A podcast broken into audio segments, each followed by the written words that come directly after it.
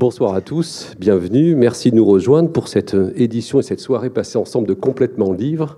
Nous avons le plaisir d'accueillir ce soir Agnès Verdier-Molinier, que je vais présenter en, quelques mots. Et avant de la présenter, je vais euh, vous présenter la soirée. Donc on aura un premier échange et on va suivre la traduction de façon orthodoxe avec un petit questionnaire de Proust que l'on va euh, proposer à Agnès qui tourne évidemment autour du vin. Nous sommes à la Cité du vin. Puis ensuite, on enchaînera naturellement sur euh, le livre dont elle va nous faire partager des éléments de contenu et également l'orientation et la philosophie de ce bouquin.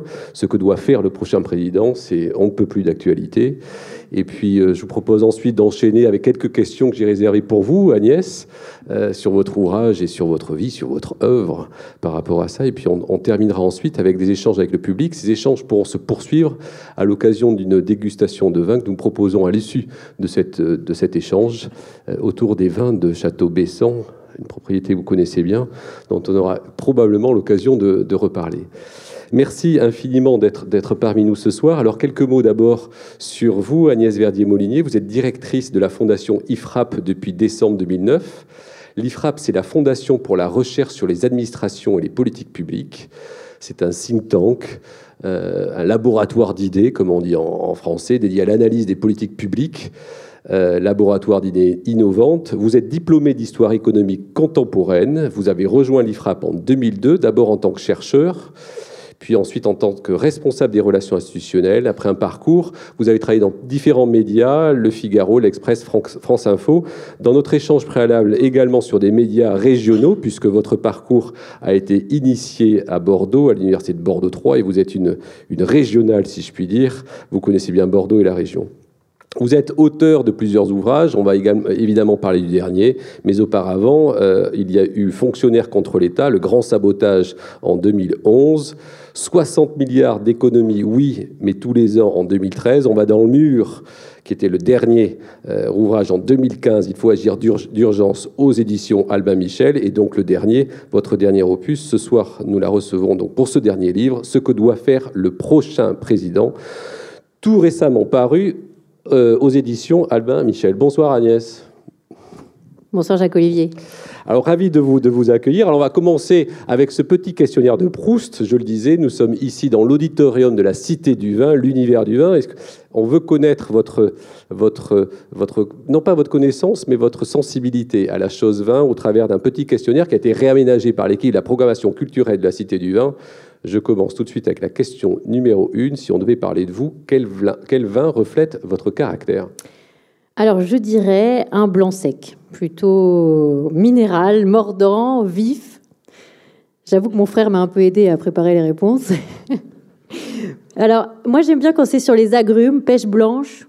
J'aime bien l'assemblage euh, Sauvignon-Sémillon, mais j'avoue, c'est pas bordelais, j'ai aussi un faible pour le chardonnay. Et euh, donc, euh, je ne suis pas hostile aussi à déguster des vins euh, d'ailleurs, de Bourgogne et, et des Chassagnes Montrachet et des voilà. Donc, donc c'est le blanc, le blanc de Bordeaux, mais aussi le blanc en général. Mais plutôt blanc, incontestablement. Incontestablement, oui. Oui, mordant. Ça, c'est vous Ça, c'est mord... Un peu mordante sur les plateaux. Oui. ce qu'on me dit. On me dit, euh, tu as l'air très méchante sur les plateaux, mais en fait, tu es sympa. Il vaut mieux que ce soit comme ça.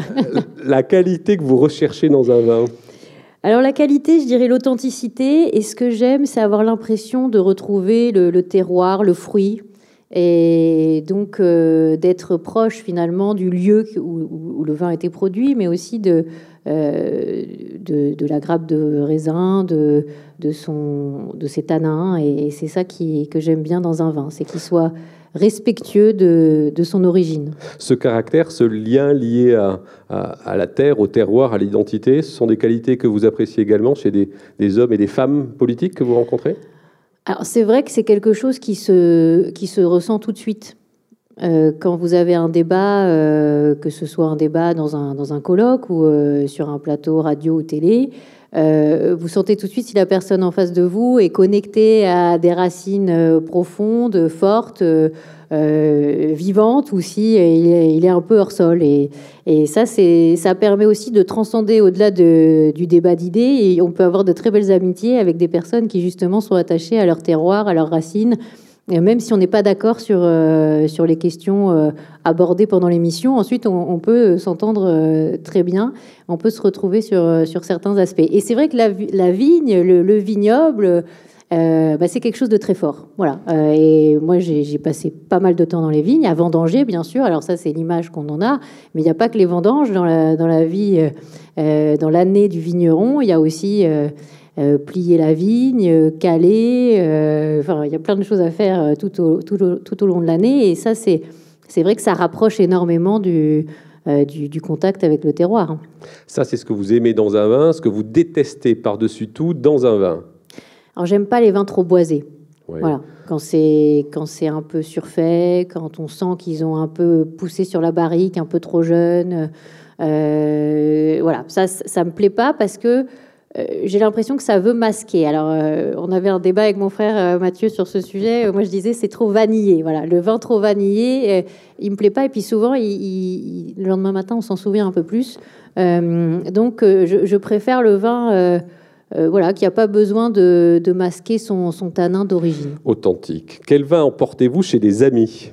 Alors évidemment du Bessan, voilà, parce que c'est trop facile. Ah oui, non, mais c'est facile, mais euh, c'est pas assez rare. Hein, quand, vous, euh, moi j'habite à Paris, alors maintenant malheureusement à Paris, mais quand, on va dîner chez, des amis, ben, c'est vrai qu'on apporte souvent un magnum de Bessan, ça fait toujours plaisir et on peut le, partager euh, à 8, à, 6 ou à 8, et, et, ça fait une belle bouteille, et ça fait toujours plaisir. Et, et apporter un vin familial, ça, change tout par rapport à, à ce que vous faites d'habitude d'aller acheter un vin comme ça euh, en bas de chez vous. Ben non, là, c'est.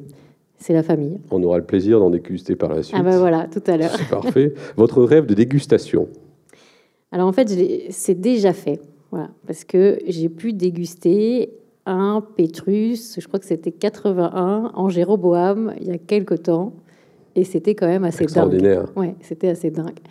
Et moi qui bois modérément, raisonnablement, là, j'avoue que je me suis resservi. Donc le rêve est assouvi. oui, c'était non, c'était un, c'était un grand moment.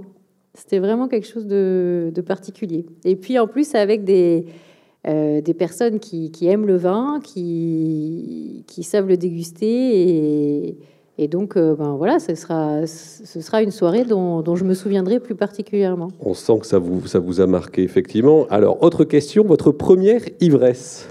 Alors, c'était pas très très loin d'ici, mais quand même pas près de Bordeaux. C'était mhm. plutôt vers Cognac. Et j'étais partie, invitée par une amie dont les parents sont, producteurs. Maintenant, c'est sa sœur qui a, repris l'exploitation, mais de, Pinot des Charentes. Oui. Et donc, euh, on jouait un jeu qui est très très bête. C'est euh, pierre, feuille, ciseaux. Et quand, euh, quand on perd, on boit. et, donc, je me suis retrouvée avec beaucoup de Pinot des Charentes dans le sang et je m'en souviens. Donc, c'était un peu la première et la dernière fois où j'ai été dans un état. il y a longtemps? Ah oui, c'est il y a très très longtemps, malheureusement, j'ai vieilli. C'est une ivresse jeune. J'étais assez jeune, mais ça m'a un peu vaccinée pour les, les excès de, de ce côté-là. Mais euh, je, je, me souviendrai toujours de ce petit village de Chanier euh, où, j'ai eu ce, ce, Pinot des Charentes euh, qui m'a donné mal à la tête pendant au moins trois jours. On s'en rappelle toujours. Alors, autre question, si vous étiez un paysage viticole? Alors, je dirais la Toscane, mais c'est un peu parce que ça me rappelle aussi le le côté euh, vallonné des, premières côtes de Bordeaux, hein, là où j'ai grandi. Euh, et, c'est vrai que j'y suis allée il n'y a pas longtemps. Euh, entre Florence et Sienne, là, il y a, des paysages absolument, absolument magnifiques. Et on a pu visiter des, vignes superbes, des chais superbes. Et voilà, on sent qu'ils ont la passion aussi de, de, tout ça. Alors, en revanche, j'étais assez déçue parce qu'ils font déguster des millésimes qui étaient très, très, très jeunes. Et, et, donc voilà, on reste un peu parfois sur sa faim quand on, quand on visite tous ces vignobles. Néanmoins, les, paysages sont magnifiques. Et ça me fait penser aussi un peu au point de vue de la cabane dans les vignes que, que mon frère a construit là, sur les, terres viticoles familiales. Et voilà, il y a ce, grand point de vue sur la Garonne et, et c'est très vallonné aussi. Et donc, il y a, vraiment des, points de vue un peu similaires. Vos vignerons favoris, donc là on a compris, c'est la famille Oui, mais bien sûr mes parents, mes grands-parents, mon frère, euh, parce que mes grands-parents aussi ont le virus, hein, euh, mais aussi Jean-Claude Rousseau. Euh, Jean-Claude est le président de la Fondation IFRAP. C'est pas pour rien qu'on a un président vigneron ah, aussi. Alors, vigneron en Champagne. Oui, oui, bien sûr. Hein, euh, chez Rodrer, mais aussi euh, pas loin d'ici, hein, euh, au, château Pichon, au château Pichon Comtesse. Puis en Provence, ils ont, ils ont, des... Voilà. Et, et, voilà, quand Jean-Claude a toujours été un grand soutien de, de la fondation depuis le début, hein, bien avant même que j'arrive. Et il a accepté cette présidence. Alors malheureusement, il va pas, il va pas rester président très très longtemps parce qu'il m'avait dit c'est pour un, un temps déterminé, il n'a pas beaucoup de temps, il est, très très pris, mais euh, il est extraordinaire, il est, très engagé dans la cité et, il a développé ses, vignobles de manière incroyable. Et d'ailleurs, il a eu aussi une propriété en, première côte de Bordeaux. Il aime beaucoup, euh, il aime beaucoup notre, notre coin. Et, donc voilà, donc j'ai beaucoup d'affection pour, lui et pour le soutien qu'il a eu euh, avec toute l'équipe de la fondation ces dernières années. On continue, on va revenir évidemment naturellement sur la fondation. Euh, oui, tiens, une question. Le vin vous inspire-t-il pour écrire Alors, je dirais non. Mhm. La grippe plutôt. Alors, j'ai écrit, bah, écrit, mes meilleurs chapitres là, du livre euh, avec 42 fièvres. Voilà. parce que, je sais pas, ça me donnait un élan. Je me disais, c'est pas possible, je suis bloquée chez moi. Parce que, en, réalité, mon problème, c'est plutôt d'accepter dans la même journée plusieurs conférences, plusieurs médias, euh, euh, plusieurs rendez-vous, et souvent ça ne tient pas dans l'agenda. Et puis à la fin, il me reste plus beaucoup de temps pour écrire mon livre, et je suis tout le temps en, retard, et je me dis voilà, mon éditeur va m'engueuler. Et puis bah, la, nature fait bien les choses. À un moment, j'ai la grippe, je suis dans mon lit, et j'ai mon ordinateur, ouf.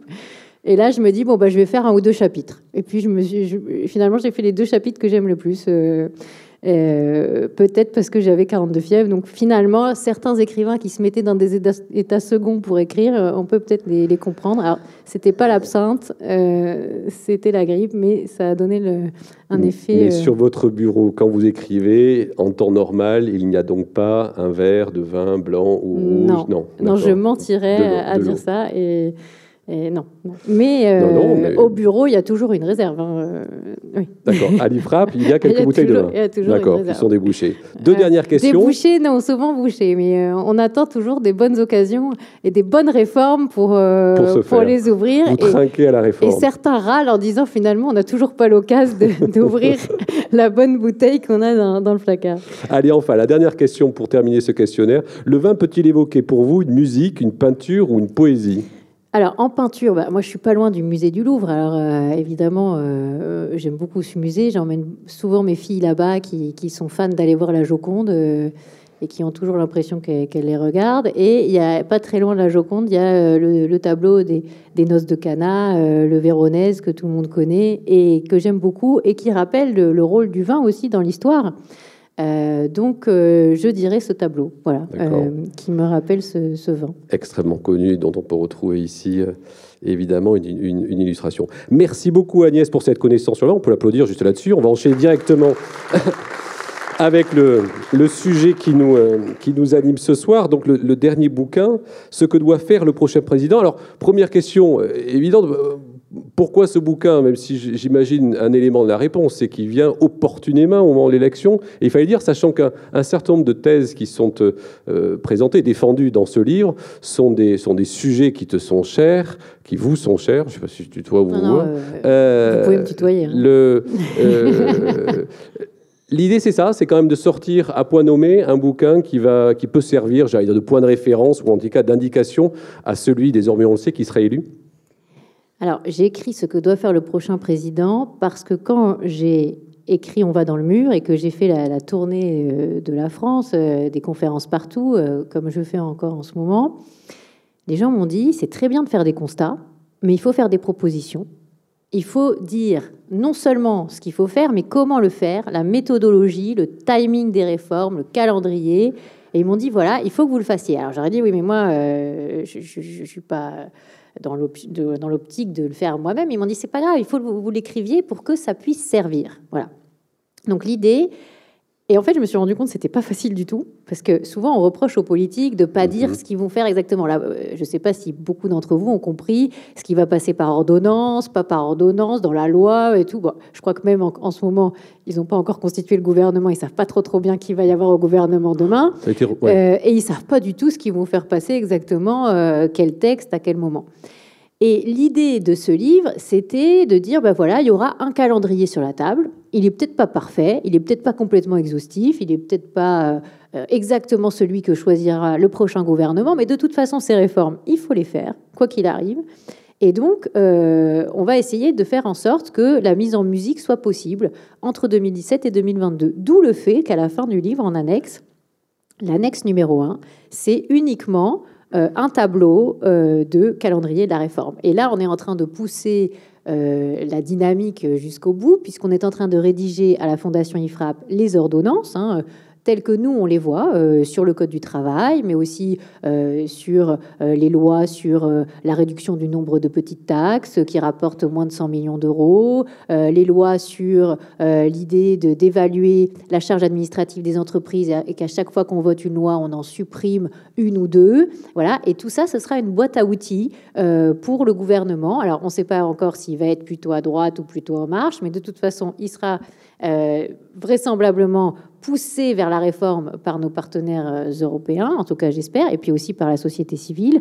Et donc, euh, voilà l'idée de, ce livre. Après, euh, c'est vrai que c'était un pari un peu risqué de sortir un livre pendant la période de présidentielle. C'est la première fois que je sors un livre en pleine présidentielle. C'est très fatigant parce que vous êtes en permanence dans la tourmente de la présidentielle avec tout, ce qui se passe que vous avez bien connu. Mais il y a eu les, primaires d'abord, et puis ensuite, moi, j'ai sorti mon livre début janvier, et puis après, derrière, il y a eu toutes les affaires euh, que vous connaissez, euh, tout la difficulté d'avoir un débat de fond aussi euh, pendant les, les, semaines, le fait qu'on ne maîtrise pas du tout l'agenda du débat public, et en même temps, c'est passionnant. Donc, euh, si c'était à refaire, je pense que je le referais. Euh, mais euh, il faut savoir que c'est quand même rock'n'roll en, en termes de, période parce que on est tout le temps questionné sur des sujets qui sont complètement en dehors du, livre. il faut y être préparé. moi, j'ai eu la chance d'aller chez Ruquier dans On n'est pas couché avant le, l'affaire mmh. Fillon et tout ce qui a suivi. Euh, mais euh, c'est vrai que c'est un pari un peu fou de, sortir un livre sur ce sujet pendant la campagne présidentielle. Et, je crois qu'on a réussi. Euh, et voilà. Alors il y a plein de choses qui sont expliquées, notamment euh, les taxes que tu viens d'évoquer sont euh, listées en annexe aussi. Bref, à chaque fois il y, a, des références à un certain nombre de choses qui sont évoquées. C'est d'ailleurs une question que j'avais. on est typiquement dans le rôle, il y a peut-être un petit mot quand même, sur l'IFRAP. Mm. C'est exactement ça dont il s'agit. La Fondation a pour objet de donner des recommandations, d'illustrer les enjeux des politiques publiques oui, l'idée, c'est vraiment que la société civile euh, évalue les politiques publiques. Alors au départ, quand l'IFRAP a été créé, euh, beaucoup disaient mais pourquoi créer un organisme en dehors de la sphère publique qui évalue la sphère publique alors qu'on a les meilleurs cerveaux dans la sphère publique pour gérer les administrations et qu'on n'a vraiment pas besoin de conseils. Et puis petit à petit, euh, en réalité, le fait qu'on apporte des informations, par exemple là, la liste des petites taxes qui rapportent moins de 100 millions d'euros, on l'a sorti dans ce livre. Dans On va dans le mur, j'avais sorti la liste des 360 impôts et taxes et mhm. cotisations. Ça existait nulle part. Donc on crée de la donnée euh, en repartant de zéro, euh, de la donnée qui finalement devrait être publique et devrait déjà être accessible en, trois clics euh, sur Internet. Donc c'est vrai que notre travail, c'est avant tout déjà de faire un un déchiffrage, un défrichage de, toutes ces données que, qu'on n'a pas sur la, gestion publique. Hein. Euh, on travaille aussi beaucoup sur les bilans sociaux des collectivités locales, euh, euh, sur les grandes villes de France. On a fait un palmarès de l'absentéisme. On a montré qu'il y a un absentéisme qui va jusqu'à 39 jours d'absence. Montpellier, si je ne m'abuse. C'est, pas Montpellier qui est la Alors, 39 jours, 39 jours à Montpellier en moyenne par an et par agent. Mais il y a pire à Amiens, hein, parce qu'il y a. Ah oui, Amiens. On arrive. Bah oui, c'est, la ville du président. Je suis désolée, c'est, pour rien. Mais on arrive à, à Amiens autour de 40 jours. Et on est à, à 45 jours pour, euh, même 49 jours pour les agents qui sont titulaires, hein, versus les contractuels qui sont à 17 jours. Mais dans la bonne ville de Bordeaux, on est quand même à 29 jours d'absence par agent et par an. Donc, euh, vous voyez qu'il y a encore un potentiel euh, d'amélioration qui, est qui est très très net. Donc, nous, on a sorti ces chiffres-là parce que pendant des années, on a demandé aux collectivités de nous envoyer euh, leurs bilans sociaux. On les a, on les a obligés, hein, en quelque sorte, parce que les bilans sociaux sont des, ce sont des documents euh, de gestion qui sont obligatoires tous les deux ans, mais il n'y a pas d'obligation de les publier. Donc la plupart des collectivités ne le publient pas. Euh, et quand on leur demande, ils nous disent Mais attendez, euh, qui vous êtes? Pourquoi vous demandez ça? Etc. Et puis petit à petit, on a saisi la commission d'accès aux documents administratifs qui a été créée par la loi de 78, qui oblige les administrations à, à rendre compte de leur gestion. Et petit à petit, se sont habitués à nous les donner. Et grâce à ça, on a quand même déclenché un rapport public euh, du maire de Sceaux, euh, Philippe Laurent, sur ce sujet à la demande du ministère. On a, a, été longuement auditionné. Et le sujet de l'absentéisme dans les collectivités locales a quand même été un sujet de la campagne, notamment des primaires de la droite, avec une évaluation que 80 000 équivalents temps plein étaient payés sans qu'il y ait en face, euh, en réalité, de, travail. Et, ça, ça a été un, débat intéressant. Et c'est évidemment les travaux de la Fondation IFRAP qui ont permis ce débat-là. Alors, on rentre dans le sujet, ça, ça fait partie des éléments qui sont pointés évidemment dans l'ouvrage, qui sont pointés dans le cadre de vos travaux. Doublé, pour rester sur ce sujet, évidemment, on abordait d'autres, sur le fait, ça aussi, vous l'avez observé, vous l'identifiez, que d'ores et déjà, le temps de travail annuel dans ces collectivités est inférieur aux organisations traditionnelles. Alors oui, en fait, il y, a, un chiffre qui a été un chiffre qui a été fixé par décret. Euh, il y a deux décrets. Il y a un décret pour l'État qui a été étendu aux collectivités locales, et puis il y a un décret pour les hôpitaux publics qui fixe le temps de travail à temps plein annuel pour un agent public à 1607 heures. Donc 1607 heures, c'est les 35 heures annualisées, si vous voulez. Eh bien, on s'est rendu compte, mais complètement fortuitement. Hein. Tout le monde était au courant dans les gestionnaires publics, mais personne n'en parlait officiellement on s'en est rendu compte parce qu'on a tellement travaillé sur les bilans sociaux que quand on voulait comparer nos chiffres, on était obligé de consulter quand même les rapports des chambres régionales des comptes, qui font quand même un bon travail sur l'évaluation des collectivités. Et on s'est rendu compte dans ces rapports que souvent revenait cette question de la négociation qui avait été faite avec les syndicats sur des temps de travail inférieurs aux 35 heures. Et en tirant le fil de ce sujet, chaque fois qu'on tombait sur une collectivité, on se rendait compte qu'en fait, ils ne travaillaient pas 35 heures, ils étaient plutôt à 32, 33. Euh, et, donc, euh, on a continué euh, sur ce sujet au maximum. On a récupéré tous les rapports des chambres régionales des comptes. Euh, et on a récupéré toutes les données qu'on pouvait trouver, mais euh, ça c'est en annexe, hein, euh, en page 252 du livre. on a mis toutes les, tous les chiffres qu'on a, mais c'est très faible par rapport à la masse de collectivités. Alors, des collectivités locales, en France, vous en avez à peu près 38 000. et on en a une liste qui doit faire 25 ou 30. donc, néanmoins, ça nous a permis de dire, chaque fois qu'on a le renseignement, chaque fois qu'on a l'information, on se retrouve avec des, des temps de travail négociés avec les syndicats qui sont inférieurs. Alors, c'est surtout pour les grosses collectivités. Il hein, ne faut pas non plus euh, exagérer. Dans la plupart des petites collectivités, euh, ils sont plutôt à des temps de travail à 1607 heures. Mais vous prenez par exemple Marseille, ils sont à 1567. Donc ça fait 40 heures de moins par an pour chaque agent euh, de la ville. Et ça, c'est 40 heures qui sont payées en face, puisqu'ils sont payés à temps plein. Et en plus, ce qui est très amusant, c'est que les heures supplémentaires sont déclenchées à partir de ce seuil-là. Donc on se retrouve avec des collectivités dans lesquelles, et ça, la, Cour des comptes l'a souvent pointé, hein, si je me souviens bien, c'était à Grenoble où ils avaient été... Euh, un peu épinglé sur ce sujet. Euh, la collectivité a négocié un temps de travail inférieur et paye des tas, des millions d'heures supplémentaires. Euh, je dis des millions, en, millions, hein, en millions d'euros, des heures supplémentaires tous les ans qui sont déclenchées largement en dessous du, seuil des 35.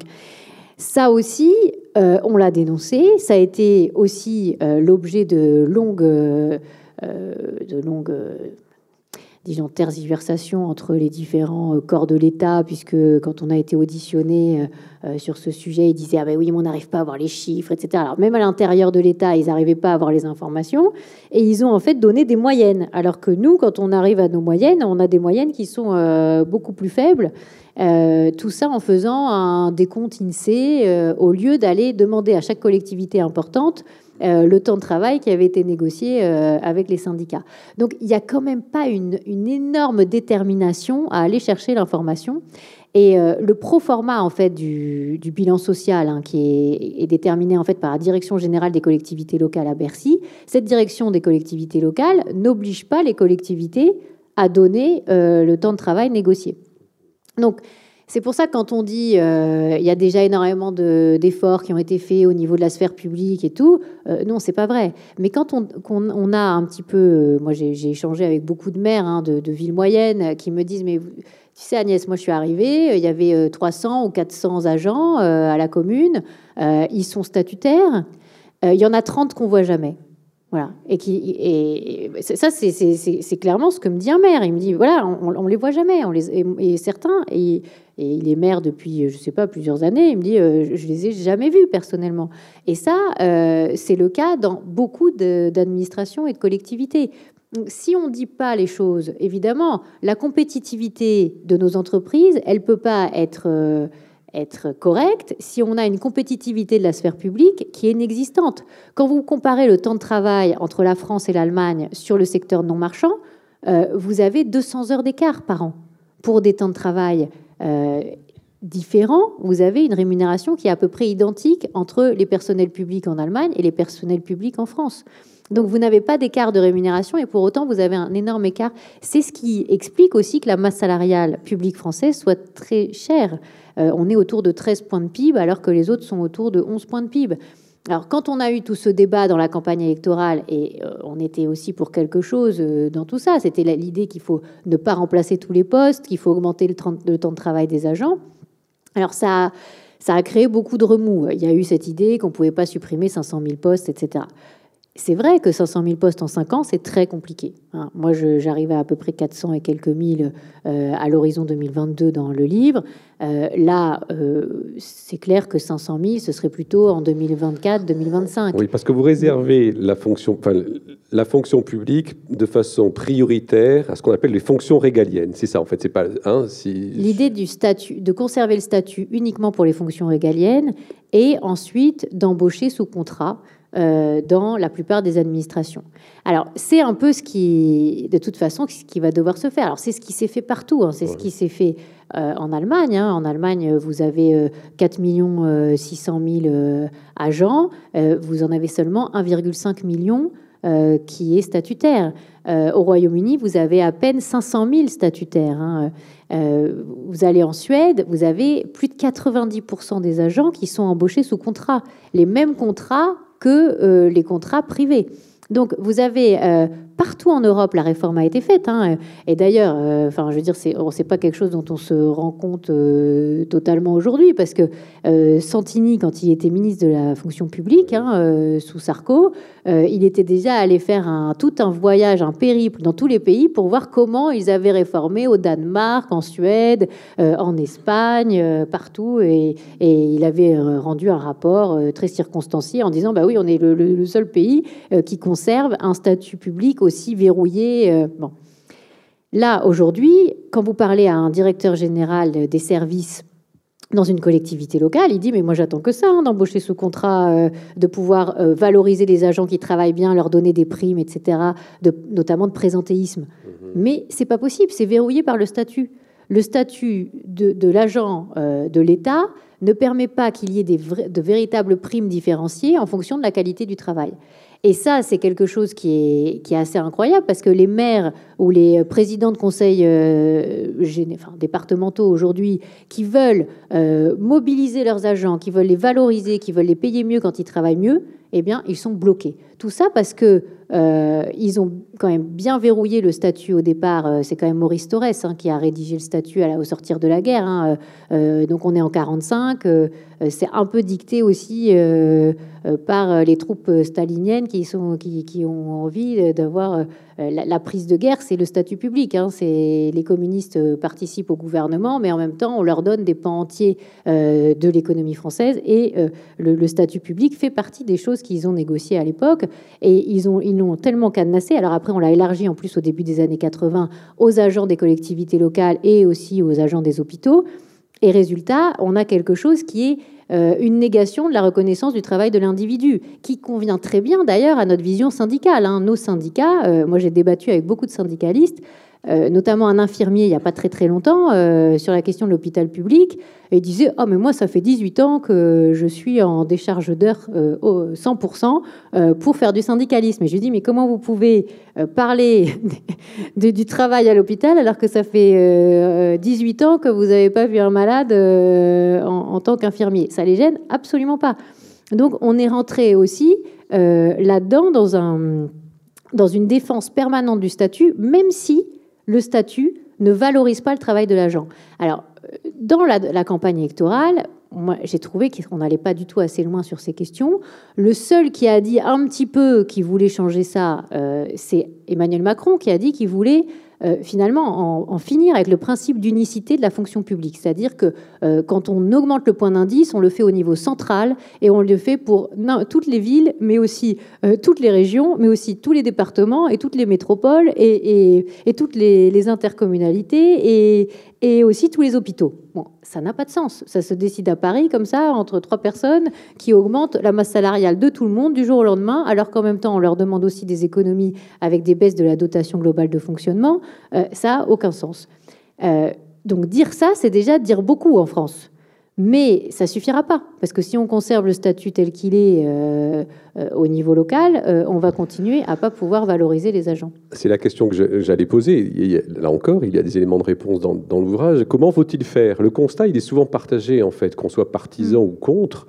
la question qui demeure, c'est quelle est la bonne méthode pour arriver à, à faire accepter à l'ensemble de la population, rattachée à ces différents corps, quels qu'ils soient, pour progressivement pouvoir y parvenir. Alors il y a un point, il y a, un point qui est assez bien, enfin, qui mieux précisé dans le bouquin, c'est notamment la question de l'éducation. Euh, une des étapes pourrait être de rapatrier la partie dédiée à l'éducation euh, aux collectivités régionales. Ça pourrait être une étape, dire, qui conduirait au changement? Oui, parce que finalement, quand vous travaillez un peu sur les questions d'éducation nationale, vous vous rendez compte que l'éducation, elle est beaucoup gérée aussi par les syndicats. Hein, qui, finalement phagocyte très très vite le ministre. Hein, euh, euh, il n'y a pas beaucoup de ministres de l'Éducation nationale qui aient eu euh, les mains libres pour faire des réformes à l'intérieur de l'administration de la, rue de Grenelle. Hein. Très très vite, ils comprennent que leur poids est extrêmement limité à aller sur les plateaux télé et puis aller au Conseil des ministres. C'est tout ce qu'on leur demande.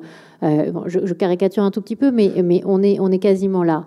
Euh, le problème, c'est que le syndicat va vous permettre, quand vous êtes professeur dans votre carrière, d'être nommé euh, le plus vite possible euh, là où vous avez finalement grandi. Donc il y, a quelque chose d'un peu incroyable, c'est que le basque, il va, il va être nommé en ZEP en région parisienne, et puis toute sa carrière, il va essayer de revenir dans le Pays basque et d'avoir les points qu'il faut en se syndiquant bien comme il faut et en se mariant bien comme il faut, etc., pour arriver à revenir dans le Pays basque. Donc peut-être qu'on peut imaginer que si, si, on recrute au niveau local, les gens seront contents d'abord, les professeurs seront contents d'enseigner aux élèves euh, du, coin où ils ont euh, grandi, de leur région, de, euh, leur, collectivité d'origine.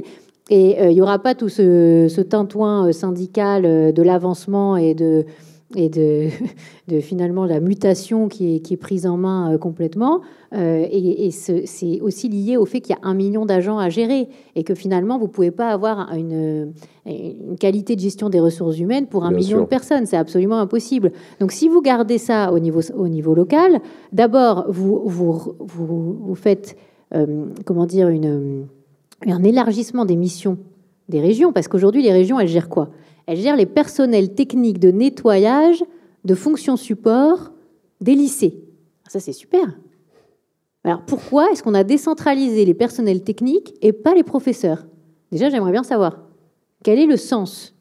Parce que vous avez un manager euh, qui est le chef d'établissement, qui manage pas les agents de technique parce que finalement euh, leur, leur, chef il est au niveau de la région.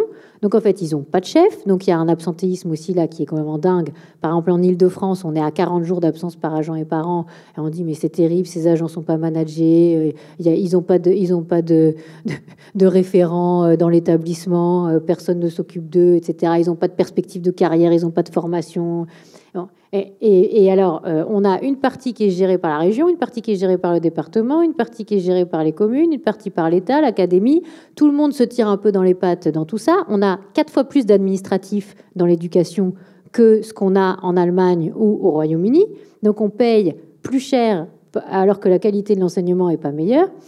Donc l'idée, c'est de décentraliser. Et, ça, je sais que ça, coince au niveau euh, parisien, hein, parce que euh, le but, c'est toujours de faire semblant de décentraliser. Donc, vous décentralisez un truc qui n'est pas vraiment essentiel, mhm. par exemple le rythme scolaire ou euh, le nettoyage des, des, locaux, mais surtout, surtout pas le, le, sujet principal. Sauf qu'on a créé des grandes régions. Alors, ici, on peut en parler. Hein, là, la, Nouvelle-Aquitaine. Il faut, faut, faut, plus vaste. faut, presque deux jours pour faire l'aller-retour. Donc, la, la Nouvelle-Aquitaine, c'est une énorme région, mais c'est tout petit en termes de budget. Par rapport, par rapport à un land allemand, par rapport à une, une région euh, euh, comme la Catalogne. 150 euh, milliards, je crois. Oui, non, mais on est, on est minuscule. on a des régions qui ont 2, ou 3 milliards d'euros de, budget annuel, quand les autres se comptent en dizaines de milliards. Euh, non, il n'y a, aucune raison euh, d'avoir des, énormes régions avec des minuscules budgets et pas de responsabilité. Donc à un moment aussi, il faut que l'État, et c'est ce que je dis dans mon livre, se reconcentre sur ses missions régaliennes de sécurité, de police, de justice, de défense, qu'il a d'ailleurs largement oublié, hein, parce qu'il a voulu faire beaucoup de social et beaucoup d'autres choses. Euh, et pendant ce temps-là, on a serré la vis à la défense, on a serré la vis à la justice, on a des prisons dans un état absolument catastrophique, avec une surpopulation euh, carcérale de l'ordre de 117%, euh, enfin, un taux d'occupation de 117% dans les prisons, c'est c'est juste euh, une injure au pays des, droits de l'homme. Et, euh, qu'est-ce qu'on fait euh, On dit, bah non, on va quand même pas décentraliser des missions. Bah si, par exemple, Pôle emploi, ça doit être décentralisé, ça doit être géré au niveau de la région. la question de, l'enseignement aussi. la question de la culture, pourquoi l'État dépense dans la culture, la région aussi, parfois les départements, parfois les, les communes. À un moment, il faut décider aussi d'un échelon qui va dépenser dans la culture. Et le problème, c'est qu'on le voit bien, on l'a bien vu avec la loi NOTRe, hein, chaque fois qu'on veut re-répartir les missions publiques, c'est absolument ubuesque. Et là, la droite bloque aussi. Qu'est-ce qui a bloqué la loi NOTRe, euh, le transfert de la gestion des collèges vers les régions, depuis le département vers les régions? Ce sont les sénateurs, majorité de droite à l'époque, hein, qui empêchent la nouvelle répartition et qui ne veulent pas qu'on supprime un échelon du millefeuille alors qu'à un moment, il va bien falloir décider. Alors, je ne dis pas que c'est forcément le département, je ne dis pas que c'est forcément euh, l'intercommunalité, mais euh, on est le seul pays qui fonctionne avec autant d'étages et à chaque fois, on en rajoute. La métropole de Paris, c'est un truc incroyable. Ils ont réussi à avoir sur un périmètre qui est quasiment identique à celui de la région Île-de-France, exactement le même nombre d'élus. Il a fallu construire un hémicycle différent parce qu'ils ne veulent pas siéger dans le même hémicycle que la région. Et quand vous faites le décompte de tous les élus qu'on a au niveau de la région Île-de-France, on en a 30 000. Hein, en comptant 30 les communes, les intercommunalités, départements, euh, métropoles, régions. Tous payés. Oui, mais pas bien payés en plus. Soit. Donc, pas bien payés, qui cumulent, qui sont 30 000, et à la fin, on en a autant que sur la totalité du Royaume-Uni. Donc, euh, là aussi, je dis, réduisons le nombre d'élus en, en les indemnisant mieux, on a vu, euh, on a vu le, débat public là sur la question des parlementaires. Euh, on a trop de parlementaires, 577 qui vont arriver. Pas, assez payé parce que euh, quand ils disent, euh, bah oui, parce qu'ils ne veulent pas afficher plus que 5 000 euros par mois. Donc, résultat, ils ont des indemnités représentatives de frais de mandat entre 6 et 7 000 euros par mois en plus, mais qui ne sont pas imposables, mais qu'il faut qu'ils utilisent euh, pour leurs frais de mandat, mais en même temps, il n'y a pas de justificatif à donner. Donc, à la fin, voilà, surtout quand on demande aux entrepreneurs de justifier chaque euro de chaque frais euh, il y a quand même une cote mal taillée là, qui a été euh, décidée au niveau des parlementaires. Moi, je pense qu'il faut payer mieux les parlementaires. Moi, 10 000 euros par mois, c'est très bien pour avoir de bons parlementaires qui fassent le job. Euh, pas juste qui viennent de temps en temps à la commission des finances ou à la commission des affaires sociales et qui repartent tranquillement, qui fassent le travail de contrôle de la dépense publique. Parce qu'il ne faut pas oublier une chose, c'est que ceux qu'on va élire là, les 11 et 18 juin prochains, ils ont un rôle qui est autrement plus important que celui de légiférer, qui est celui de contrôler l'utilisation des deniers publics. Dans tous les pays qui fonctionnent, notamment en Suède, notamment au Royaume-Uni, euh, euh, et dans beaucoup de pays où le Parlement a un rôle, euh, il y a auprès du Parlement un organe d'audit qui évalue les politiques publiques pour le Parlement. Nous, on a la Cour des comptes. La Cour des comptes nous pond un rapport annuel qui est très bien, mais qu'est-ce qui se passe derrière? Rien. J'étais chez Yves Calvi il y a encore, je sais pas, un mois et demi, au moment de la sortie du rapport de la Cour. Alors on dit, ah oui, il y a beaucoup de choses dans le rapport de la Cour, c'est très intéressant. Alors qu'est-ce qui va se passer? Alors il y avait un magistrat de la Cour en retraite, parce que sinon ils n'ont pas le droit de parler, qui dit, euh, ah ben il ne passera rien, on n'a pas le pouvoir de sanction. Alors j'ai dit, oui, mais alors euh, c'est dommage ça. Euh, peut-être qu'on. Alors qui a le pouvoir de sanction? Les élus. Alors j'ai dit, oui, mais c'est dans d'autres pays, les élus ont un organe d'audit à leur service et ils sanctionnent derrière chaque fois qu'il y a un rapport. Ah oui, c'est vrai, ça marche ailleurs, mais en France, ça ne marcherait pas. Donc, finalement, l'administration pond des rapports sur lesquels il ne se passe rien derrière, ben, même si c'est l'administration elle-même qui se dit on pourrait mieux gérer. Alors, euh, voilà, ils se font un petit peu peur. Euh, on se dit, oh le rapport est très mauvais et tout. Et puis, quatre ans plus tard, on a le même rapport avec les mêmes conclusions et c'est rien passé. Donc ça, on l'a montré à la Fondation IFRAP, on l'a fait plein de fois, c'est très amusant. Alors, on reprend les mêmes rapports sur les mêmes sujets, on redonne les mêmes conclusions et on dit, voilà, euh, tous les cinq ans, on, arrive euh, aux, mêmes, aux, mêmes, conclusions sans sanction. Et le, problème, c'est que nos administrations, et ça on l'a vu à maintes reprises avec mon équipe de la Fondation IFRAP et, avant moi encore, euh, chaque fois qu'on veut aider les parlementaires dans leur rôle d'évaluateur des, des, politiques publiques à aller sur pièce et sur place, à aller contrôler les administrations avec des cabinets d'audit ou alors avec des, des conseillers extérieurs, c'est bloqué. Voilà. Et on a créé la loi organique des lois de finances au début des années 2000, soi-disant pour mieux présenter les comptes, pour avoir une capacité euh, d'évaluation avec des indicateurs.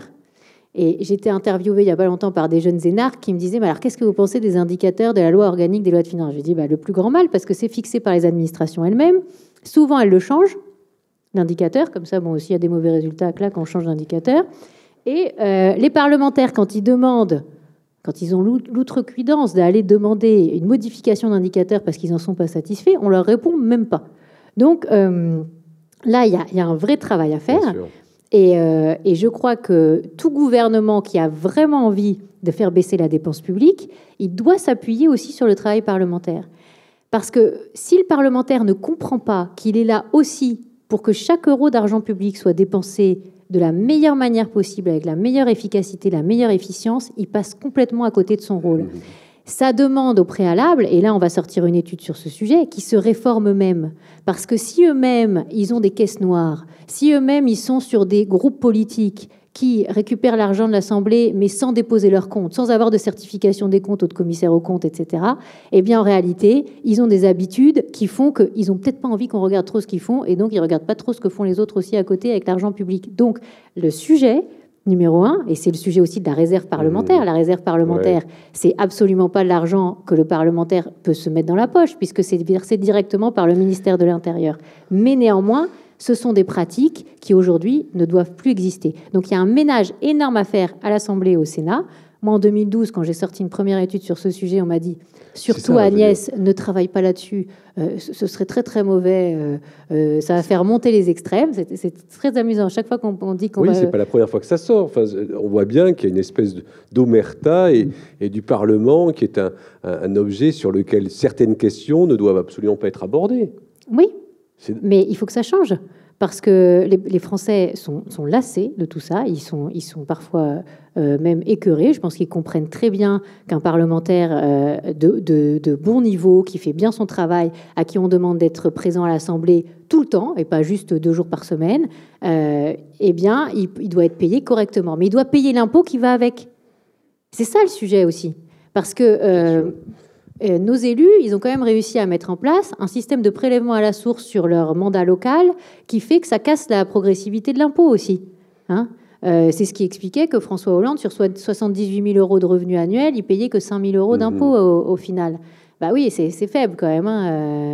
Euh, on est à moins de 10% là. donc pourquoi? Bah Parce que 24 000 euros au sein de ces 78 000 étaient des revenus au niveau départemental et que ces revenus-là étaient soumis à un impôt à la source euh, qui, en fait casse le barème, puisque, enfin casse la progressivité, puisque vous repartez forcément de zéro. Donc vous avez euh, euh, tout ce qui est imposé à zéro, et puis imposé, ensuite à la tranche supérieure, à la tranche à 30, etc. Et puis, et puis finalement, vous avez un impôt qui n'est pas du tout le même que celui que vous, devriez payer si vous étiez imposé normalement. Donc toutes ces pratiques-là, nous, ça fait des années qu'on les... Qu'on les qu'on les fustige, qu'on dit qu'il faut que ça s'arrête. Hein. Le premier rendez-vous qu'on a eu à l'Élysée après qu'Hollande ait été élu président de la République, c'était avec son conseiller parlementaire euh, sur ce sujet euh, de la transparence de la vie publique.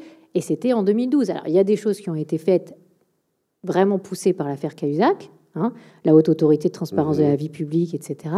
Et puis là, on voit qu'il faut encore faire un, un, énorme travail présidence là-dessus, sur la moralisation de la vie, enfin, qui ne touche pas directement à cela, mais qui en fait partie. Bon, on va pas pouvoir projet, tous Non, mais le projet, il n'est pas, il est pas euh, aujourd'hui, il n'est pas assez, euh, il est pas assez charpenté parce que, euh, alors oui, il veut normalement imposer les indemnités de frais de mandat à l'intérieur, enfin les remettre à l'intérieur de la, rémunération, enfin l'indemnité de base. Ça, c'est bien. Mhm. Hein. S'il arrive à faire ça, c'est bien. Le problème, c'est qu'il aura l'opposition de beaucoup de parlementaires. Donc, c'est là, qu'on revient à la méthodologie de la réforme. Je pense qu'ils seront obligés de passer par un référendum. Hein. si on veut vraiment réduire le nombre euh, de parlementaires, parce que ça passe par une réforme constitutionnelle. Hein. Alors, pas sur la question de la rémunération, parce que là, vous pouvez passer par le règlement de l'Assemblée nationale, etc. Mais sur la question euh, du nombre de parlementaires, qui est quand même un corollaire, euh, il va falloir une réforme constitutionnelle. Ça veut dire réunir le Congrès à Versailles. Ça veut dire que s'il n'y a pas un mandat clair sur ce sujet euh, des Français, ce sera compliqué. C'est la même chose sur les syndicats. Si vous n'êtes pas sur un mandat clair pour passer d'un financement paritaire par, les cotisations sociales comme on a aujourd'hui, par les caisses nationales d'assurance vieillesse, euh, d'assurance maladie, par euh, la taxe qui a été créée nouvellement directement sur la masse salariale, qui est remplacée par un chèque syndical, c'est un peu ce que propose Macron, mais il n'est pas très très clair. Hein. Il dit qu'il faudrait flécher euh, euh, des, moyens donnés par l'entreprise pour financer les syndicats, parce que nos syndicats sont trop politiques. Il faut qu'il aille plus loin. Euh, il faut supprimer les financements paritaires et les remplacer par un chèque syndical. Ça, ça ne peut être passé que s'il y a un référendum directement avec les Français sur le sujet. Donc il y a, y a des éléments à la fois sur les élus et sur les syndicats, qui sont quand même des forces de blocage très importantes du pays, euh, qui doivent se négocier quasiment en direct avec le avec l'opinion publique. En tout cas, moi, c'est ma c'est ma, position et je pense que Macron sera obligé euh, euh, et le futur gouvernement et ce sera peut-être un gouvernement de droite, hein, on ne sait pas exactement ou un gouvernement de coalition sera obligé de passer euh, en direct, par-dessus, et c'est d'ailleurs ce qu'avait dit Sarkozy après son premier, enfin son, seul mandat d'ailleurs, il avait dit, moi j'ai été trop bloqué par les corps constitués euh, pendant, pendant mon quinquennat, et il avait expliqué euh, devant les, médias que lui, il voudrait passer beaucoup plus par référendum. Je crois que c'est inéluctable. Alors moi j'en propose trois dans mon livre. ça peut être différent, il peut y avoir d'autres questions. Je propose aussi que la question des aides sociales, du plafonnement des aides sociales, de leur fiscalisation, euh, de leur réunion en une seule aide, une, allocation sociale unique, euh, qu'on pose la question aux Français à quel niveau ils veulent aider ceux qui sont dans la peine euh, chez leurs concitoyens et quel est le montant maximum. Parce qu'aujourd'hui, on arrive dans des cumuls d'aides qui sont aussi désincitatifs à la reprise d'emploi. Et ça, personne Personne n'a le droit d'en parler. Moi, j'ai demandé à la CNAF, euh, c'est la CNAF, hein, donc c'est la Caisse nationale des allocations familiales, de me donner les chiffres en fonction de la composition des foyers. C'est une fin de non-recevoir. Il nous balade pendant des mois. On est avec le directeur de, la, Caisse nationale. Il nous dit oui, oui, on va vous préparer un truc, etc. Rien du tout. Il balade aussi les sénateurs, il balade aussi les chercheurs de l'école d'économie de Paris. Euh, quand on demande au niveau d'un département d'avoir les chiffres anonymisés, hein, le sujet n'est pas de viser des gens en particulier, etc. Impossible, même pour le président du conseil départemental qui le demande alors que c'est lui qui finance avec la taxe foncière qui est payée par les entreprises et par les ménages du territoire. Donc là, il y a, du côté aussi de la gestion paritaire, hein, et là, les syndicats, à la fois le patronat et les syndicats de salariés sont co-responsables, parce qu'ils ont laissé complètement euh, partir euh, notre modèle social euh, dans des niveaux qui, sont infinançables. 750 hein. milliards de dépenses sociales, on est à 15% des dépenses sociales du monde. Hein. vous vous rendez compte Et c'est en France. C'est 750 milliards, 34 points de PIB. Il n'y a, pas de pays qui dépense plus que nous. Et on a laissé ça se déliter parce qu'on a confié, après la guerre encore, hein, euh, euh, à ce tandem patronat-syndicat de salariés, la gestion. En fait, ils gèrent pas. Ils viennent pointer dans les conseils d'administration. Ils prennent la subvention qui va avec euh, pour les, centrales syndicales, à la fois patronales et à la fois des syndicats de salariés. Et à la fin, on a un système qui n'est jamais remis en question, avec plusieurs étages, avec plusieurs euh, euh, dizaines d'aides qui se surajoutent les unes aux autres et qui coûtent énormément d'argent en frais de gestion. Il y a 43 milliards de coûts de gestion, de mmh. distribution de la dépense de protection sociale en France c'est plus que partout ailleurs. Hein, il y aurait facilement 7 euh, à 8 milliards d'euros à économiser si on se mettait dans le, curseur des, dépenses de, gestion de protection sociale dans d'autres pays. Alors nous, on va sortir une étude pour essayer d'expliquer comment on dépense ces 43 milliards d'euros par an. Hein. C'est énorme, 43 hein, milliards d'euros par an, c'est plus que, la, dépense de défense. Donc on est, on est quand même sur des montants euh, astronomiques. Et c'est lié à, tous les organismes sociaux euh, euh, qui distribuent euh, des aides différentes, au fait qu'on ait deux, étages d'assurance maladie. Maintenant, en fait, l'assurance maladie obligatoire et les complémentaires santé qui sont devenus obligatoires. C'est lié au fait qu'on ait 37 régimes de retraite avec la CNAV et la GIRCARCO. Et, donc, c'est lié à la complexité de notre système qui nous apporte pas un meilleur service public, mais qui nous coûte cher en production et en gestion. Et, ça, euh, c'est vrai que pour l'instant, on n'a pas bien compris euh, exactement quelle va être la réforme des retraites proposée euh, par le, gouvernement qui est en, constitution. Et on n'a pas très bien compris la finalité, parce que si c'est pas pour faire des économies sur la dépense, il y a aussi une incompréhension. faire un système nouveau de retraite, alors qu'on dépense 14 points de PIB en retraite plus que les autres, euh, sans économiser alors qu'on a ce, problème de dépenses publiques, c'est pas très cohérent. Donc euh, là-dessus, il va falloir être très vigilant parce qu'il y, a des propositions de réforme, mais ça ne veut pas dire qu'elles vont euh, aboutir à des économies à la fin. Donc on n'aura pas résolu une partie des problèmes. Attendons de voir. Une dernière question, après on passera quelques questions dans le public parce que l'heure tourne.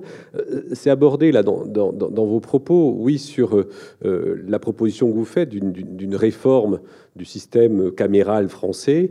Euh, dans le même ordre d'idées, qui touche d'ailleurs à la réforme de la Constitution, vous, êtes, vous prenez, vous vous positionnez en faveur d'une sixième République. Ça, ça, renvoie à plein de questions, mais bon, j'en ai, trop pour les positions. pas son nom, hein, parce que j'ai pas dit sixième République.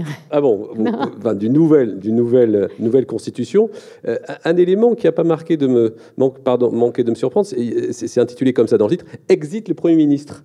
Vous trouvez que dans ce système qu'on appelle de système de, de, euh, semi-présidentiel, que le Premier ministre serait de trop Alors, c'est vrai, quand j'ai écrit le livre, je m'attendais pas à ce qu'on ait. Euh, euh, ce qu'on a eu comme résultat euh, à la présidentielle et je m'attendais pas non plus à ce qu'on ait peut-être une cohabitation euh, assez rapidement, en tout cas un système de coalition un peu à l'allemande. Bon, on va voir ce qu'il en sort.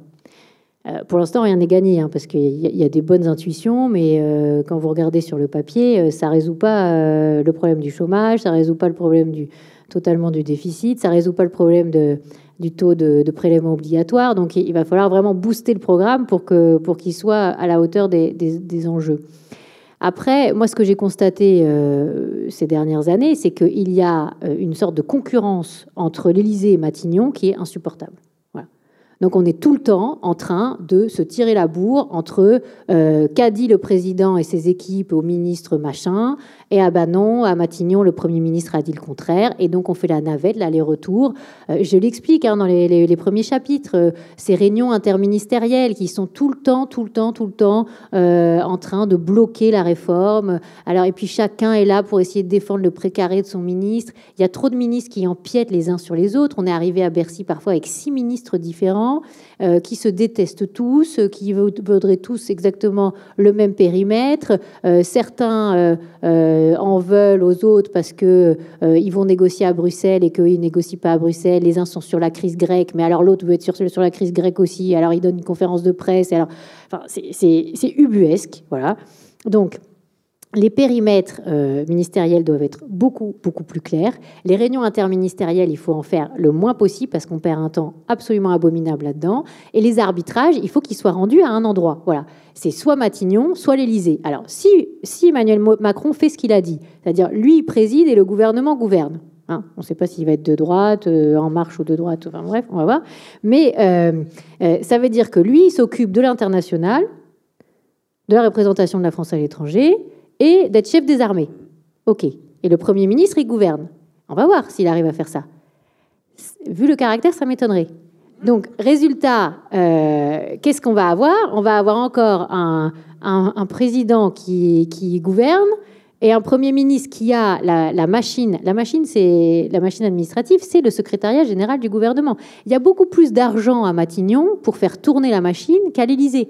Donc en fait, tout le, 600 millions, 600 et quelques millions, et 100 millions, une centaine de millions à l'Élysée. Donc, donc vous voyez bien le, rapport de force et, l'aiguillage. C'est comme si on parlait d'une gare. Eh ben, la gare, elle est à Matignon, elle n'est pas à l'Élysée.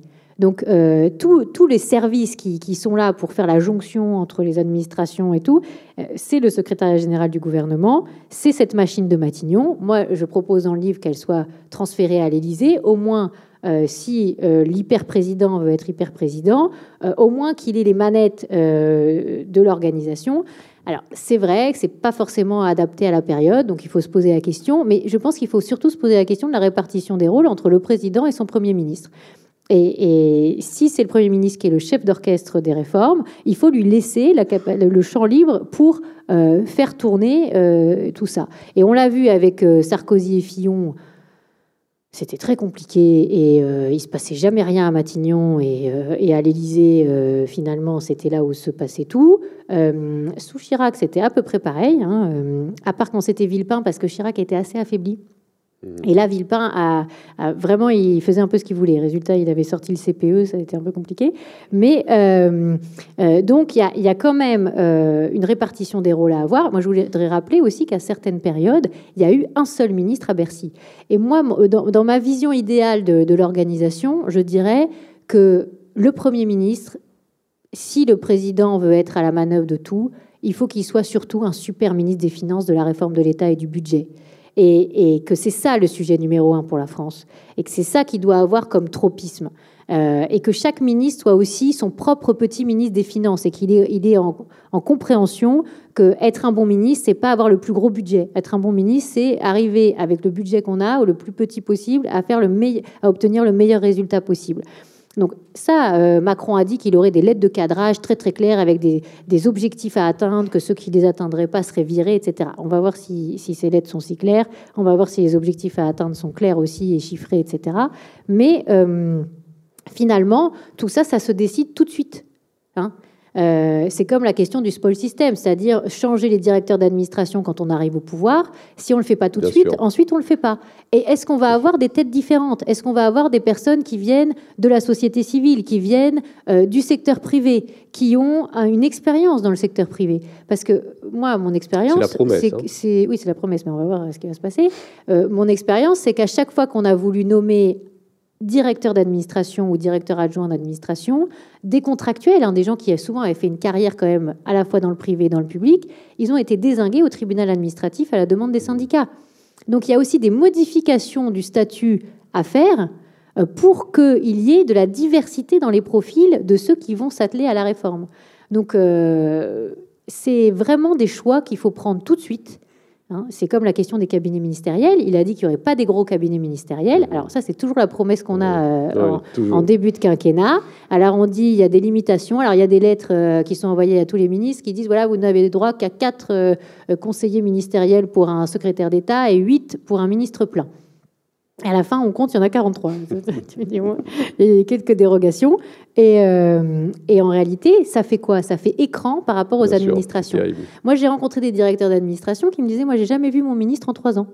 Voilà. Alors, comment vous voulez avoir des indications de ce que vous devez faire euh, si il n'y a pas le contact direct entre les directeurs d'administration et le ministre C'est fondamental. Donc, le ministre, il doit être aussi un chef des troupes de son, de son ministère et être capable euh, de, manager ses directeurs et que ces directeurs soient en quelque sorte son, son, cabinet. Et le cabinet politique qui fait écran avec les directions d'administration, euh, ça vaut pas quand on, met en place le spoil system à la française, c'est-à-dire changer les têtes quand on arrive au pouvoir.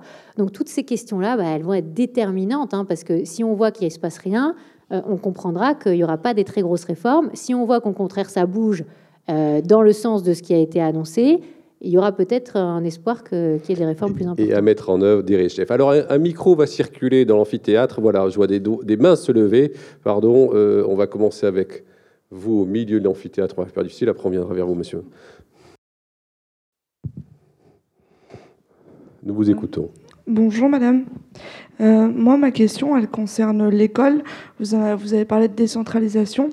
Euh, moi, je voulais savoir, est-ce que ça ne devrait pas être la première dépense publique euh, si petite ou qu'importe la taille, parce que c'est ça qui assure euh, la promotion sociale et euh, finalement la fluidité dans, la société.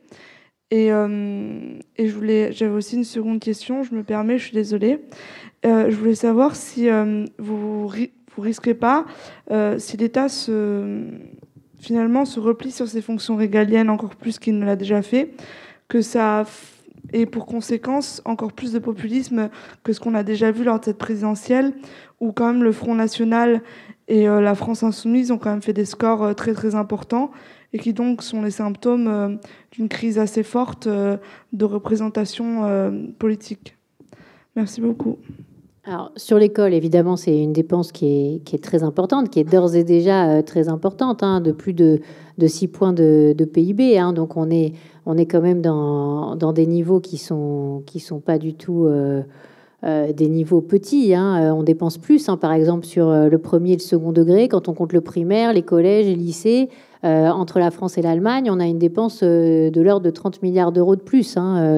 Donc le, problème, c'est d'avoir non pas le plus de dépenses possible, mais la dépense la plus efficace et efficiente possible.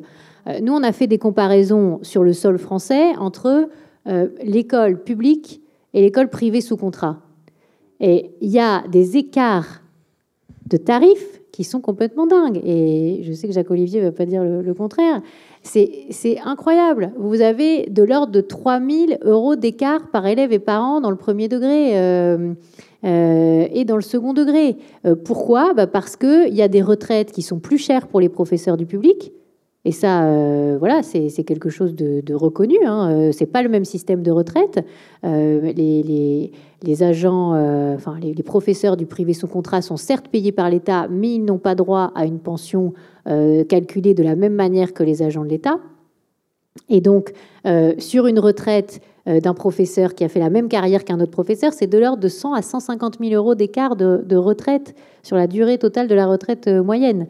Et ça, c'est calculé par les syndicats. Donc, c'est quelque chose qui est, tout à fait euh, reconnu. des écarts de retraite, des écarts aussi en termes euh, de, dépenses d'administration, hein, qui sont plus importantes du côté de, l'enseignement public, des écarts en termes justement de personnel de nettoyage. Hein, j'en ai parlé tout à l'heure. Euh, quand ils ont été transférés, il y en avait 90 000 collectivités locales. Maintenant, ils sont autour de, de 120 000 et euh, il n'y a pas euh, une meilleure efficacité euh, de ce côté-là, et ça, ça, ne permet pas un meilleur enseignement des élèves. Ces fonctions de nettoyage, par exemple, dans les collèges, les lycées et les écoles, elles devraient être externalisées. À des entreprises privées. Voilà, il n'y a aucune raison que ce soit fait par des personnels statutaires qui coûtent plus cher, etc. Donc là, l'État, dans sa grande sagesse, et les collectivités dans leur grande sagesse, ils n'ont pas du tout donné des personnels techniques statutaires à l'école privée sous contrat. Ils ont donné un forfait euh, pour les fonctions support. Et ce forfait n'a quasiment pas bougé toutes ces depuis des années. Donc, euh, quand vous additionnez tout ça et que vous vous dites, tiens, il y a aussi la question des rythmes scolaires qui a encore rajouté une petite couche à, la, cherté euh, de l'enseignement dans le, dans le public. Vous additionnez tout ça, vous vous dites, tiens, j'appliquerai bien le tarif privé à l'enseignement public et vous économisez entre 25 et 30 milliards d'euros par an. Voyez? Et pourtant, le privé, quand vous regardez la valeur ajoutée, hein, c'est un indicateur de, la rue de Grenelle, hein, donc du ministère de l'Éducation nationale, euh, vous pouvez le consulter sur Internet, dans les 60 premiers lycées de France, hein, dans les, dans les 100, 60 des, 100 premiers lycées sont des lycées privés sous contrat.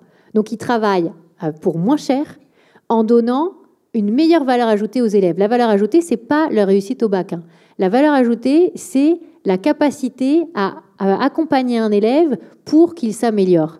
Et donc, euh, ce sujet de, de l'éducation, c'est pas qu'un sujet de moyens, c'est un sujet aussi euh, de qualité de, l'enseignement et de qualité de l'équipe pédagogique et du projet pédagogique.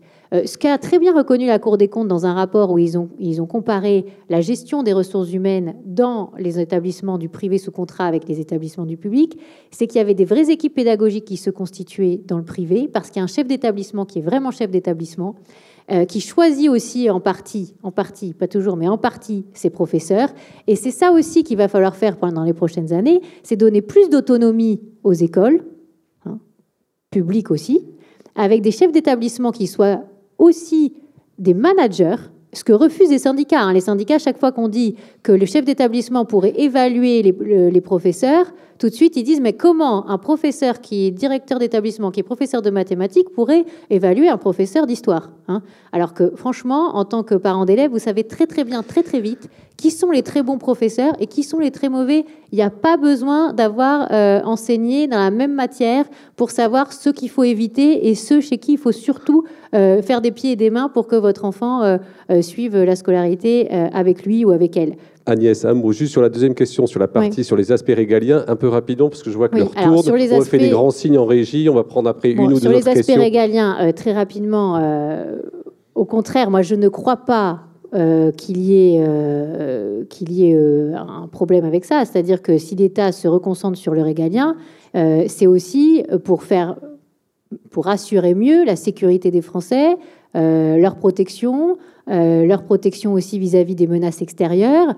C'est quand même pas rien. On a eu des attentats absolument abominables à Paris, à Nice. Euh, on est quand même dans une situation où il y a des menaces qui sont très sérieuses. Je crois qu'il y a beaucoup de Français qui demandent aussi, et certains ont voté aussi dans ce sens, euh, parfois pour euh, des votes qu'on qualifie d'extrêmes, parce qu'ils sont inquiets aussi pour leur sécurité. donc je crois que si l'État fait bien son travail régalien, ça rassurera aussi beaucoup, beaucoup d'entre nos concitoyens.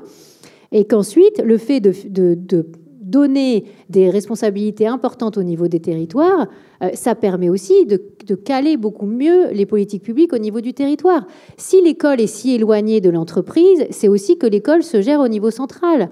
Euh, quand vous allez en Allemagne, dans un, dans, un land allemand, qu'est-ce qu'ils font? Ben, Ils ont un lien entre les entreprises du territoire et l'école du territoire. Et les entreprises sont présentes dans les écoles et financent aussi les écoles. Et il y a tout un écosystème qui est lié, c'est-à-dire qu'il y a une continuité entre l'enseignement, la formation, euh, le l'accompagnement des demandeurs d'emploi, euh, l'écosystème économique, et tout ça, il y a un lien entre tout ça qui est beaucoup plus fort et qui est, et qui est aussi lié au fait qu'il euh, y a une valorisation de l'apprentissage, de l'alternance. Euh, voilà, donc si on gère ça au niveau de la région, ça a du sens parce qu'on ne peut pas donner que la formation et pas l'emploi, euh, euh, euh, donner l'autonomie aux universités et pas du tout aux écoles. voilà, il faut que tout soit cohérent et non pas que ce soit des politiques publiques qui sont pointillistes et à la fin on comprend rien.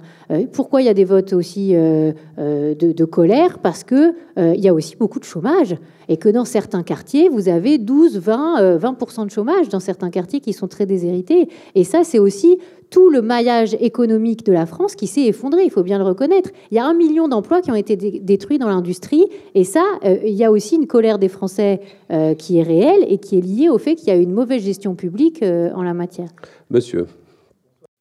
Jusque-là, j'aurais voulu savoir vos recommandations sur deux questions rapides. La première sur la dette. Il y a eu énormément de rapports qui ont été donnés ou qui ont été faits sur la dette. Le rapport Pébro, il a été mis au placard. Euh, le Trésor, tous les jours, restructure la duration des emprunts. Les taux d'intérêt sont très bas, mais ça ne va pas durer. Euh, à côté de cela, vous avez des matériels qui sont obsolètes dans l'armée, euh, au niveau de l'intérieur, au niveau de la police, au niveau de la justice. Donc, comment essayer de trouver, quelles seraient vos recommandations pour trouver une solution à ce niveau de remboursement de la dette? La deuxième chose, je vais aller vite aussi, le déficit euh, commercial de la France est de 69 milliards, euh, l'excédent commercial de l'Allemagne est de 24 milliards. Quelles seraient vos recommandations pour que les entreprises 200 milliards. ah, non, non, non, non. Les, chiffres qui viennent de sortir, c'était 69, mais je ne sais pas. non, pour l'Allemagne. Pour l'Allemagne, l'excédent. Donc, quelles seraient vos recommandations pour les entreprises pour les monter en gamme et pour qu'on puisse, à un moment donné, euh, rétablir un peu ces deux choses qui sont quand même primordiales, à la fois euh, le commercial et à la fois les, problèmes de la dette. Bah, si on commence par les entreprises, euh, on ne peut pas résoudre le problème de l'excédent et du, du, déficit, plutôt du déficit commercial de la France, si on n'a pas une compétitivité digne de ce nom. Aujourd'hui, on a résolu un tout petit bout du problème avec le CICE et le pacte de responsabilité, mais c'est rien on a encore 130 milliards d'euros d'écart avec les Allemands euh, sur les, taxes qui pèsent sur nos entreprises. Donc c'est énorme, c'est un boulet énorme. On ne peut pas lutter euh, dans, ces conditions. Donc euh, si on veut recréer de l'emploi marchand en France, si on veut exporter, si on veut avoir des entreprises aussi familiales qui restent en France, qui se développent en France, comme ont fait les Allemands avec le Mittelstand. Pourquoi les Allemands sont en excédent de, manière incroyable par rapport à nous. Pourquoi? Tout simplement parce qu'ils ont misé aussi sur le capitalisme familial. Ils ont des territoires où sont ancrées des entreprises. Euh, j'en parlais encore avec euh, Pierre Gattaz l'autre jour. Lui, il a Radial, euh, cette entreprise que son père a développée en partant de rien. bon, et, c'est quand même une entreprise familiale incroyable, mais tous leurs concurrents français, ils sont partis. Ils sont partis. Et alors qu'en Allemagne, l'équivalent, euh, euh, ils sont exactement dans, dans, le même secteur, ils se sont développés de manière incroyable. Pourquoi? Parce qu'il y a une fiscalité du capital en Allemagne qui valorise l'entrepreneuriat, qui dit bah, allez-y, continuez, qui dit aux héritiers, non pas comme chez nous, bah, on va tout vous prendre parce que vous êtes vraiment des héritiers, c'est quand même dégueulasse, qui dit euh, bah oui, bah, on va vous encourager à garder vos entreprises et à continuer à embaucher sur vos territoires parce qu'on sait que euh, vous avez aussi euh, cet attachement à, aussi à, vos salariés, à ceux qui font l'entreprise, etc., etc. Moi, quand je, quand je vais à Bercy avec mon équipe pour parler avec les ministres en charge des questions des PME, des ETI, donc des entreprises de taille intermédiaire, que je leur dis que l'ISF est insupportable à payer pour les actionnaires non dirigeants et que ça, casse complètement la dynamique entrepreneuriale et que si on veut garder des entreprises exportatrices, il faut absolument arrêter ce truc, on me dit, nous ne favorisons pas les héritiers, madame. Voilà ce qu'on me répond. Voilà la, vision de Bercy sur l'entrepreneuriat euh, en France. Mais j'aurais dit mais, mais vous voulez pas de capitalisme financier, vous voulez pas de capitalisme familial? Alors qu'est-ce que vous voulez? Qu'est-ce que vous voulez pour la France? Parce que euh, c'est le débat que j'ai eu aussi avec. Euh, Monsieur Poutou. Hein, C'était quand même c'est sympathique sur France 5. Il dit mais je vous donne un euro, Monsieur Poutou. Vous, allez créer combien d'emplois avec? Ben, Vous ne créerez pas d'emplois parce que sans capital, il n'y a pas d'emploi. Voilà, ça c'est un truc de base. Donc la première chose, la première chose à faire en juillet 2017, et je le dis dans le, dans le livre et on l'a encore redit dans une étude qu'on vient de faire paraître, il faut baisser la fiscalité du capital. C'est l'urgence absolue, parce que c'est là euh, qu'on va donner un signal hyper fort, le signal qui est le contre-signal de la taxe à 75%. Ceux qui créent, ceux qui prennent des risques, ceux qui investissent dans, nos, nos villes, dans nos campagnes, etc., ceux-là, eh bien, ils doivent avoir la perspective de gagner à la fin. S'il faut supprimer la taxation des plus-values de cession d'entreprise, eh ben, faisons-le tout de suite. Ça rapporte rien de toute façon. Ça bloque tout le monde et ça rapporte pas. Ça rapporte autour d'un milliard d'euros par an. Et, et, et so what? Qu'est-ce que c'est un milliard d'euros par an? Tout ça pour bloquer les gens dans le développement de leurs entreprises. Si le gars, il se paye pas pendant 15 ans et qu'il développe une super boîte et qu'à la fin, on lui dit, bah, je vais te prendre... Euh, euh, je sais pas moi, 30, 40% de, de, de, ce que tu as créé, ben non, ça marche pas, parce que ça incite pas à créer véritablement, ça incite pas à, à, être à fond euh, pour le développement euh, entrepreneurial. Donc le premier signal, c'est ça, c'est la suppression totale de l'ISF. Là, Emmanuel Macron nous propose un truc entre les deux, mais le sujet, c'est aussi de faire revenir ceux qui sont en Belgique. Jeudi, je serai à Genève. Il y a, il y a 15 jours, j'étais à Bruxelles. Qui je vois là-bas? Des patrons, des hommes, des femmes, des gens qui ont monté des boîtes et qui sont partis parce qu'ils n'en peuvent plus de la fiscalité française et qui attendent un truc, c'est qu'on leur dise voilà, maintenant c'est fini, maintenant on arrête avec l'idéologie et maintenant on va faire euh, un système qui est pro-business et pas un système qui euh, désincite à, créer de l'emploi et à créer des entreprises. Donc le, le premier sujet, c'est ça. Et est-ce que Emmanuel Macron va donner le signal assez fort pour faire le contre 75 ça, je ne sais pas. Je suis incapable de vous répondre aujourd'hui. Je pense qu'aujourd'hui, euh, euh, rien n'est encore décidé euh, sur toutes ces questions-là. En tout cas, nous, on va pousser à fond.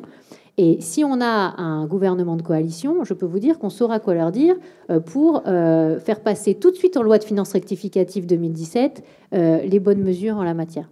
Je vous propose de prolonger les échanges de la séance dédicace. Nous, n'a pas été la répondu. Dette, bah, La dette, vous la connaissez comme moi, hein, c'est 2200 milliards. si on ne veut pas l'augmenter, si on ne veut pas aller à 100% du PIB, eh bien, il va falloir faire une seule chose, c'est baisser la dépense publique en face des baisses d'impôts. La difficulté, c'est que c'est beaucoup plus facile de baisser l'impôt que de baisser la dépense. Donc la détermination, elle doit être immédiate aussi. Là, il faut des objectifs clairs à atteindre année après année pour baisser véritablement la dépense. Parce que sinon, on fait du sarco. Qu'est-ce qui se passe? On baisse les impôts, on baisse pas la dépense. À la fin du quinquennat, on augmente les impôts parce qu'on n'a pas été capable euh, de baisser la dépense en face. Donc la détermination pour baisser la dépense, elle doit être chevillée au corps du gouvernement et ça doit pas être juste des mots, ça doit être et ça doit pas être on attend que ça se fasse tout seul. Donc euh, là aussi, il y aura des objectifs. Si c'est le but d'atteindre 52 ou 50 de dépenses publiques par rapport au PIB, il faut le chiffrer en permanence et euh, dire comment on va le faire. C'est le mot de la fin. On se retrouve juste en haut pour une dégustation du vin que Agnès Verdier-Molinier amènerait chez des amis, Château de Bessan. C'est Château Merci beaucoup. Hein je répète ce que doit faire le président. Le président. Oui, le président. Et son gouvernement. On, a la parenthèse. Qu'on ne connaît pas encore. et qui sera peut-être pas le même aujourd'hui, demain et le 19 juin.